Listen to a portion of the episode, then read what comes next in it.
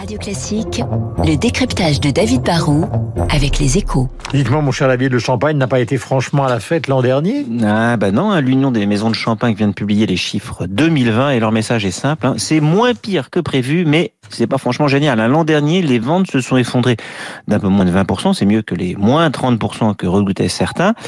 C'est quand même vendu 245 millions de bouteilles de champagne en- en 2020, mais on est retombé très loin de la barre des 300 millions de bouteilles ou plus, qui est un peu le, le nouveau niveau habituel pour la plus célèbre des boissons pétillantes. Alors on nous dit qu'il faut consommer avec modération, c'est vrai, mais là les, les mouettes, Veuve Clicquot, Perrier Jouet, Laurent Perrier ou autres vous diront qu'on a poussé la modération un peu trop loin.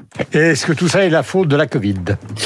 Oui, mais pas seulement. hein. Si le champagne a moins coulé à flot l'an dernier, c'est d'abord parce qu'on a tous un peu moins fait la fête partout dans le monde et que le champagne, ça reste avant tout la boisson des jours pas tout à fait comme les autres. hein.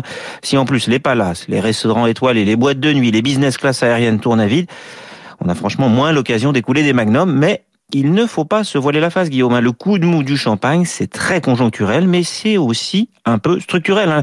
La boisson reste à la mode, c'est sûr, mais elle est aussi concurrencée de plus en plus par d'autres vins pétillants, dont je prononcerai pas le nom, mais qui viennent d'Espagne ou d'Italie. Le champagne ne doit donc pas s'endormir sur ses lauriers. Seriez-vous inquiet? Hmm, non, pas spécialement. hein. Déjà parce que pendant la période de fête de fin d'année, même si nous sommes moins sortis et si nous avons moins fait la fête, les ventes n'ont reculé au final que de 5% dans le monde. C'est le signe que le consommateur a encore de l'appétit pour les petites bulles. Ensuite, le champagne a le bon positionnement. hein. C'est un nom très fort. Il y a derrière des marques de producteurs très puissantes et c'est plus facile de bâtir une stratégie de montée en gamme en s'appuyant sur ces fondamentaux solides. On peut mettre en avant euh, des terroirs. Et puis le jour où on pourra voyager, on pourra aussi rouvrir des lieux de production qui sont des lieux d'exception historiques. Le champagne a une histoire et ça, bah, ça doit lui permettre de développer une stratégie valeur plutôt que volume, qui est celle de ses concurrents.